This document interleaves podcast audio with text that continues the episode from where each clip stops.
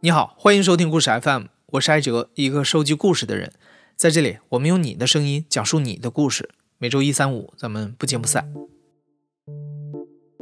我是出生在我们这个长三角地区的一个经济发达的一个省份，从小到大一直都是生活、学习都是在这个城市。我是大专毕业。后来又进修了，嗯，专升本，还有参加了一些研究生阶段的一些学习。但是因为我目前从事的这个工作呢，他们对这个特别高的这种学历，他是会有很奇怪的想法的。那为了减少他们的顾虑呢，我所以，我一般都对我的客户讲，我是大专毕业。你刚刚听到的那段声音，来自于今天的讲述者清静。清静今年四十来岁，十几年前她是某事业单位财务部门的小主管，几年前她是一家文化公司的总经理，现在她是一名高端家政阿姨。其实家里边呢，也以前也请保姆，在有的时候呢是请那个住在家里的，有的时候呢是呃钟点工，就是阶段不每个阶段不一样。所以，其实我当时候，我当年请他们的时候，我觉得我对他们这种身份，我是一点都没有歧视的。嗯，我觉得我当时对他们的感觉，我都是很感激他们的。他们是来帮我的忙，我是绝对绝对尊重他们的。而且我在这个里边也看到，也接触了有几位阿姨，特别特别的优秀。我当时我要找一位阿姨帮我，通过别人的介绍，说这个阿姨下个礼拜一她就到岗。在阿姨没来之前，我那天心血来潮，我说我想去看看那个阿姨她他们家怎么样，然后我就。我就到那个阿姨他们家楼下，我就给她打了个电话，我说我正好散步到这里，我想上来看看。在她没有准备的情况下，我就很唐突的我就到他们家里。哦，先一看他们家很干净，水泥地，然后是用红的油漆刷刷的油漆的地面。嗯，但是地上一点灰尘都没有，光着脚都没有问题。然后家里还是就点着那种白炽灯。装修什么的都很简单，很简单。但是他的女儿很懂礼貌，给我们倒水呀，招呼我们坐下呀。然后我就觉得非常有教养。这位阿姨，我很尊重她，我就是很很敬仰她。听到这里，你可能还是有些困惑：一个请阿姨的人，后来为什么会自己去做阿姨呢？青青说：“三十岁出头的时候，他觉得事业单位的财务内容繁复又无聊，还经常加班，没办法照顾孩子。当时觉得自己还年轻，有的是重新来过的资本，所以青青就辞职了。深造了一段时间之后，他去了一家文化公司做总经理，一干就是十年。但是后来因为出版业的效益不好，公司就转让给了别人。到了二零一五年，青青四十多岁了。”原本非常和睦的夫妻感情，这个时候出现了一些裂痕。清静非常想要尝试着离自己过去的生活远一些，离开家和过去的生活圈，更冷静地思考一下和先生之间存在的问题。就是这段时间，清静听说一位朋友的前同事在上海做月嫂，一个月能挣两万多块钱。清静一想啊，做这份工作既可以有一笔不错的收入，又能离开自己家一段时间。再加上他原本就对家里请过的那些阿姨很有好感，于是就去报了一个培训学校。我找了我们当地的这边呢有一个机构，他就开了很多这些相关的课。后来我第二天我就去报名了，他说你可以在这边试听一下，我就去试听了一堂，正好呢是他们呃母乳喂养的一堂课，那个老师在讲，我的哦天哪，真的是那个里边。大有乾坤啊！听了我听了半天课，然后我就决定交钱，我要上了。清静在培训学校里学的特别认真，每天早上八点到，下午五点走。除了母乳喂养，还学习了育婴师、小儿推拿、月嫂、家政、营养师等等课程。他会把老师在课堂上讲的知识点记在本子上，晚上回家再敲成电子版的温习一遍，第二天再拿到学校请老师帮忙订正。这么着学了小半年的时间，清静拿到了各种相关的资格认证证书。最后，清静还找了一家月子中心，免费帮忙干活作为实习。然后我要找工作了，那我想找这个工作上哪去找呢？我去我去中介公司吧。哦，去了以后呢，我那天我就记得天已经有点冷了，好像应该是十一月份的深秋的样子。但是呢，我我穿呢，我还是穿的像我原来上班那样，我穿一个裙子、高跟皮鞋，然后羊毛衫外面我还搭了一个披肩。我到那边，他说你是来找工作的，还是你是来找阿姨的？我说我是一个阿姨，我想来找工作。他们都不相信，然后那个中介公司的人讲，他说：“你不应该穿成这个样子，你这个样子就不像干活的人。”我才知道我不能穿高跟鞋来应聘。然后我就在那边跟正跟他交流呢，有一个人走进来，一个男的，他说他们家想找一个钟点工，就是给他们家打扫一下卫生，再做一顿晚饭。中介公司的老板呢？他说：“喏，这个人呢，他正好要找工作呢。”我觉得他的那个态度，他那个是那个语气，就是就是说，这个人也穿成这个样子，也想来做这个工作，根本就做不灵的。那你要找阿姨，你看看，他就这个人正好想要。哪知道这个客户呢？这位男士呢？他说：“你是我们本地人吗？”你会做什么什么菜吗？那他问了一些一些生活上的事情，我觉得我都可以胜任，而且我回答的也很得体，也挺好。他说好的，那那去试试工吧。然后他马上就把我给带走了，我都在那边都没有待满一个小时，我就找到工作了。这是清静作为家政阿姨的第一份工作，是做小时工，每天三个小时打扫别墅和做饭，一个月两千多块钱。做了一段时间，清静觉得单纯做家务可惜了自己学的一身本领，也可惜了交的那几万块钱的学费。他就通过另一家的中介公司找了一份月嫂的工作，二十六天九千块钱。那天终于来了，他给我打电话了，他说我现在去住院了，可能马上要生了。他说你来吧。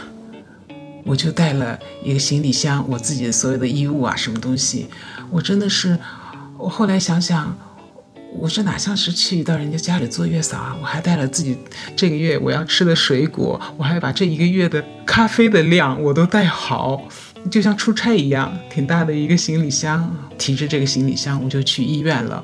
到了医院。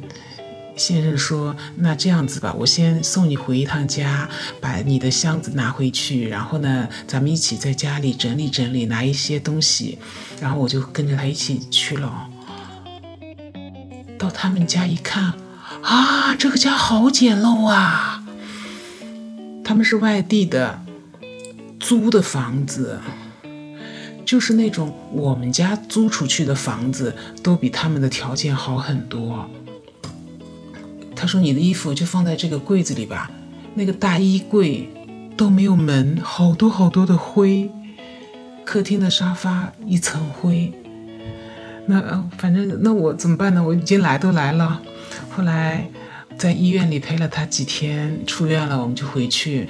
回去以后，我除了给他做月嫂的活儿，我还给他慢慢的收拾这个房子。”我我是实在忍受不了那个房子那么那么简陋，那么那么脏，就是那种感觉。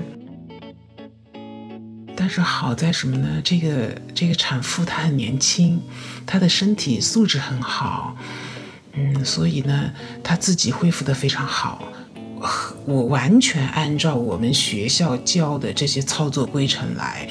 我是没有条件创造条件，因为是一个冬天嘛。他那个那个小朋友的预产呃那个生日是十二月二号，然后他们家洗澡也没有条件，卫生间嗯没有取暖，没有没有热水器，是洗澡得烧水洗。在那种情况下，小朋友也没有感冒，我还给他弄得很好。所以我觉得自己能力也很强，但是我自己就我自己就没法洗澡啊，我每每天只能洗洗脸。背上啊、胳膊啊什么的全都不能洗，我受不了了。大概在过了一个礼拜吧，我就跟那个产妇请一个假，我说我想出去洗个澡，然后我就在小区里的那个公共浴室，我去洗了一个澡，还请阿姨搓了一个背，因为我觉得自己实在太脏了。嗯，后来也请了几次假的。有的时候呢，我请假，我就说我下去洗澡。其实我是开车，对我还开车。可能他们也看到我平时的生活习惯了吧。冬天嘛，每天还要喝个红糖姜水呀，还有对我吃的水果，我觉得比产妇的都要丰富，准备的好一点。她那个女孩子吧，因为还年轻，也是农村的。他就是这种吃水果呀，对自己好一点的这种，他都不会。然后反正慢慢的教他呗，就是很顺利的做完了。然后而且他们对我也很满意。嗯，他们家那那一对夫妻他们是重庆的，直到现在我们都有联系。到了冬天他们会做香肠，而且是那种腊肠。他都会给我寄过来，嗯，我我我我很感谢他们的，我真的是很感谢他们的。其实他们是不知道我我是一个新手，嗯，我我我从内心我很感谢他们给了我一个这样的一个锻炼的机会。在重庆夫妇家做月嫂的时候，清静接到了一家中介公司的电话，说是美国有一个单子。要去加州照顾一对华裔夫妇和他们五岁的女儿，还有即将出生的第二个孩子，一个月能有两三万块钱的收入。去了美国之后，在这个家庭的工作让清静特别满意，因为雇主虽然非常富有，但完全没有有钱人的架子。他们把清静当做了这个家的一份子，清静也把这家人照顾得很周到。工作结束临走的时候，双方都是依依不舍。但也不是所有的雇主都与人为善。这些年来，清静也遇到过那种歧视这项职业、认为他们低人一等的雇主，而最过分的这一家，清静甚至没来得及移交工作记录和清单。那是一个，也是一个非常非常难缠的。直到现在，我谈到他，我觉得我都有心理阴影。有的时候在在外面，我都怕马路上会遇到他们，太难缠了。他们家是一个官商结合的一个家庭。夫妻两个，一家呢是我们这里市政府领导的女儿，然后他的先生他是上市公司的少爷，他们俩互相牵制，然后我去的时候还还让我签了保保密协议，嗯，这些这些的，但是他们对我太不好了。我去以后给了我一个清单，从早上七点钟到晚上十点钟，没有一分钟你是可以休息的。他们家布满了探头，监控探头布满了，所有的地方都是监控探头。然后我只要坐下来，马上那个那个探头它可以通话的嘛，它那个监控探头里边它就会会叫你你去干什么，你去干什么。他会让你实在没有事情做了，他让你把这个柜子里的衣服拿出来叠一下，放到另外一个柜子，然后把那个柜子里的拿出来叠一下，放到这个柜子，实在是就是就是不让你休息。最最恐怖的，晚上睡觉我睡不着嘛，我就发现那个探头在转动，那个探头是对着我的床的，我实在是待不下。但是我想呢，跟人家合同期还没有到，我至少，主要是那个女的她要她要生二胎了，我就想，我等她把她肚子里的小孩生好了。我就我就离开，因为他现在也蛮需要我的，他的大女儿也还小，他又面临着生产。然后有一次，我陪着他的大女儿一起在外面玩是一个小朋友的那种儿童场所，就小朋友的像金宝贝之类的这种早教的场所，公共场所。有一个小男孩骑着个车过来，就差点撞到他的女儿。我一看不对劲，我冲过去，他在旁边，但他的动作来不及，他的动作，因为她怀孕嘛，动作没有那么快。我远远的我看过去，我就冲过去把他女儿给抱开了，抱开。但是因为我是他是在小朋友他们有有有围栏的嘛，围在里面的，我是从围栏外面跳进去的，跳进去一下子一跳，哎呦，我当时我就觉得我的脚好疼啊。回来还是好疼，我也没有说，但是一天下来一直疼。然后晚上洗澡的时候，我就发现我的那个脚趾头全肿的，然后大半个脚掌也肿了，都是发黑了啊！我说怪不得那么疼，白天我就告诉他，我说我怀疑我的脚骨折了，我想去医院看看，他不同意。他说：“你要骨折的话，你肯定哪有你这么好好过的日子啊？”他说：“你肯定白天就很痛很痛了。”我说：“我确实是很痛，只是我没有说。我这会儿又痛，然后我又看到这个发黑又肿，我自己害怕了，我才跟你讲的。”我说：“哪怕不是骨折，我也可以放心。你让我去医院，我去看个急诊，我去拍个片。”然后后来没办法，他就同意了，我就让我先生过来。天还还下着大雨，我就让我先生过来，嗯，我说你开车送我去医院，我去拍个片，结果拍片一拍出来，就骨折了。我当时我就把拍的片子各种结论啊什么的，我在医院我就先给我就给他看，而且医生让我他说你不能走路了，我就告诉他医生让我不要走路，他说你你还来吗？我就跟他讲。我至少让我休息一个礼拜，我再过来。然后他就说：“你去的那个医院，我不相信。你明天来，我带你到我认识的医生那边去诊断。”我很生气，他对我一点都不信任，我真的很生气。我说：“我看的这个也是三甲医院，最好的也就是三甲医院。你如果不相信。”你自己到这个医院来，我不会跟着你再去跑了。我今天白天一天已经跟着你走来走去，走来走去。我其实对我的脚一点都不好。然后他就不理我了。我后来跟他说什么话，因为还有那个小朋友各种情况啊什么的，我就跟他要关照他嘛。他一他都一概不理我，一直都不理我。然后我的东西都在他们家，他也不理我。我就想算了吧。我就辞工吧，我就跟他讲，我说我不干了，我正式跟你提出来，我不干了。你趁早，你趁你现在还有他预产期，好像还有两个月吧，趁你现在还有时间，你再去找人吧，赶紧的找人。我说咱们俩把工资啊什么的结一下。不管怎么样，我打电话他也不接，我发微信给他他也不回。而且我知道他们家其他人的电话，但是我想不用去骚扰别人，因为我跟这个妈妈发生的直接关系嘛。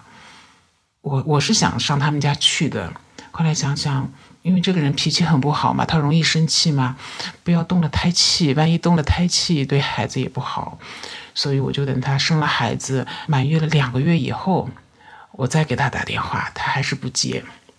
后来我就发。发微信，我就告诉他，我说你如果你一直不理我的话，我说我准备去法院提起诉讼了。他才回复我，然后还要扣我好多好多工资。幸好他说的那些东西都是胡说八道的，我都有证据。在这个过程中，中介公司按说他应该是在这个里面是起一个调和的一个作用，协调啊各方面，但是他没有，因为他们他们家的其他阿姨都是这这这个。公司派送的，他们怕影响他们的业务，一直在，哎呀，就是对我就是哄下骗，就是这这样子，嗯，到后来我我跟中介公司讲我要要我要诉讼的时候，他们知道我也不是那么好糊弄的，所以才才才拿到工资。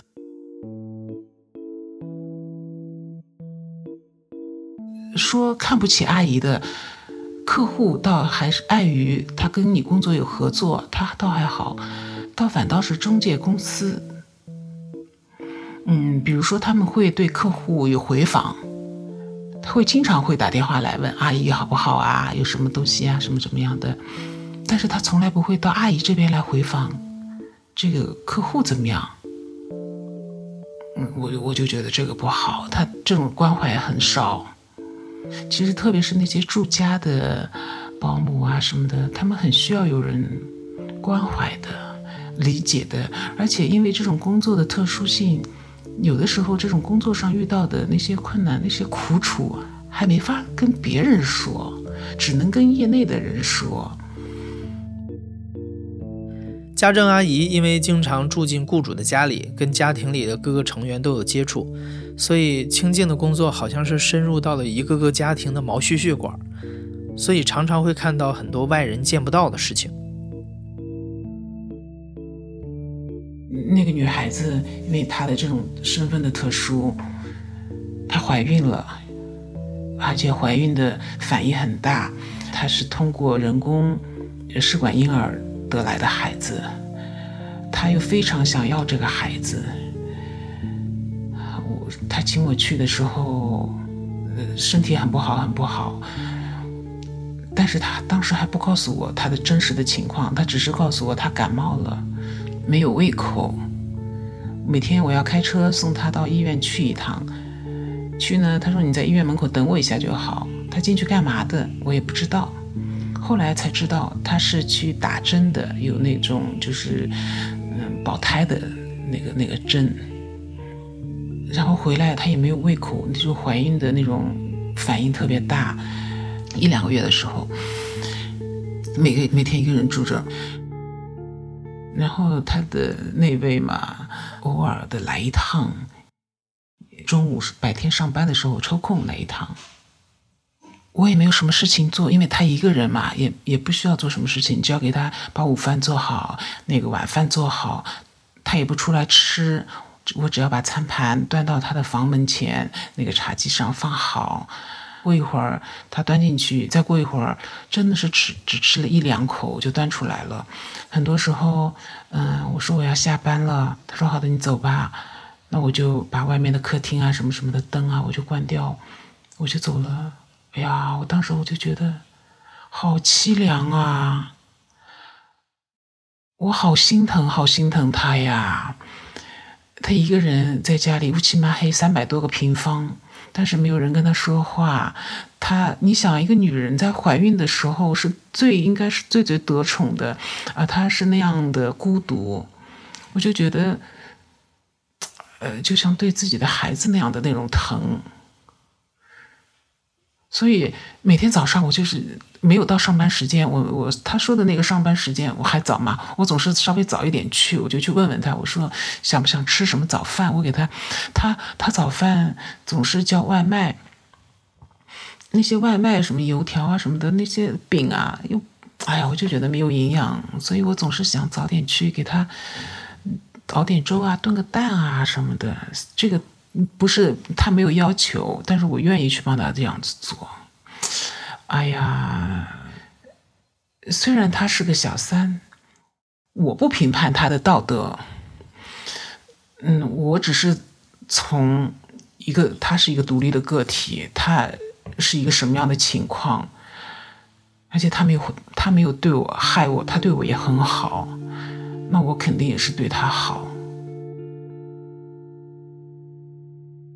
除了这样的道德困境，清静更多看到的是生活的困境。后来在美国的一个华人家庭里做事的经历，让他意识到，真的是家家有本难念的经。光鲜的背后，每个人都有自己的难处。他他那个人家里边，他跟我说的时候呢，他说我们家有八口人，你来呢帮我们做做饭就好了。后来到他们家一看，他们家怎么会是八个人啊？二十几口，我到走的时候我都没搞清他们有多少人。一对夫妻，他们生了六个小孩儿，全部是中国人，夫妻俩都是中国人。然后和他们一起生活的，就是他们各自的长辈。各自的爹妈，然后还有叔叔、婶婶，还有婶婶的外外孙女啊，什么什么那些那些关系我都没有太搞清楚，什么谁的，还有什么谁的弟弟啊什么的。因为家里孩子多，有六个小孩，所以又请了另外请了三四个保姆，在那一家，我就是第一次感受到中国人在美国也不容易。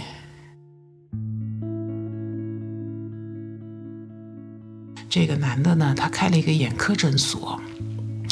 他是一个眼科大夫，眼科大夫还是比较赚钱的，所以夫人是不上班的，也毕竟家里有大大小小有六个小孩儿，嗯，最小的才两岁，最大的呢是十三岁，他这一个人他要养家里二十多口人，他他脾气非常不好，嗯，会在家里骂人。我去的时候，我对家庭情况也不了解，几个阿姨都告诉我，这个男的你不要去惹他，看到他你就要躲躲起来。我第一次见到这个人，是他这个这个男主人哦，他是早上天不亮就起床，吃完早饭就上班去，然后晚上要八九点才回来，而八九点呢，家里大部分的人都已经休息了，都各自回到自己的房间了。他就一个人跑到餐厅去吃饭，因为他们家人多嘛。他们家餐厅吃饭就跟咱们一般吃饭不一样，他们是属于那种自助餐的那种类型的吃法。你就做若干个菜，然后每个人自己挑一点，挑一点，然后坐到旁边去吃饭。他呢就在旁边自己弄了一点东西，在旁边吃饭。我觉得还也还可以聊的，没有像别的人讲的那种不通人情啊，这种脾气暴躁啊什么。但是很快，第二天就让我见识了他的厉害。我们就叫他 Ben 吧。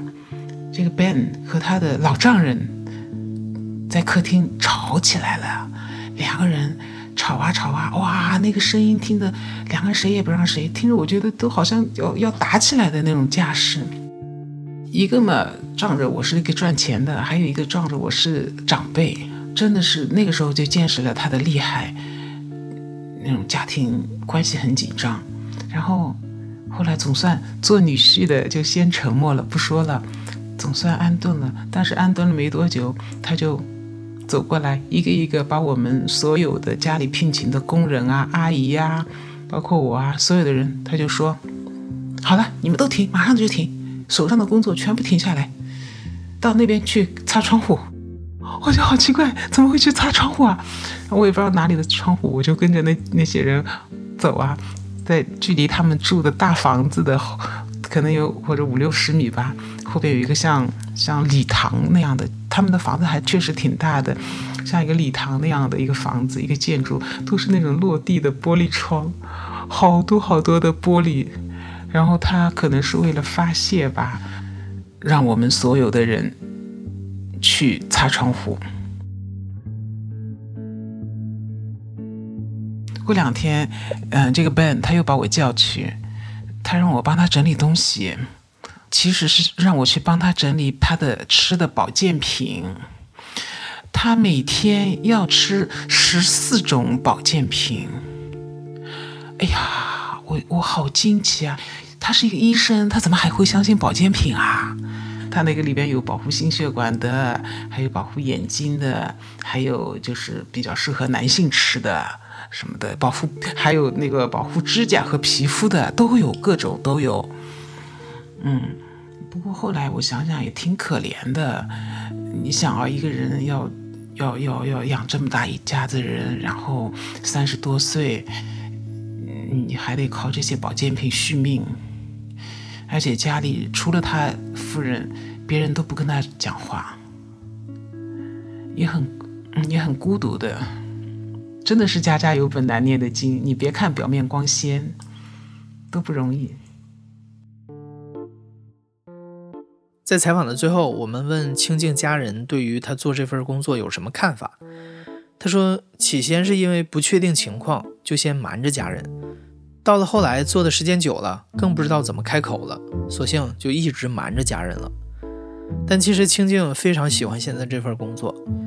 随着年龄越来越大，她不确定自己是否还能胜任其他的工作，但至少家政阿姨的工作是她很有把握能做好的。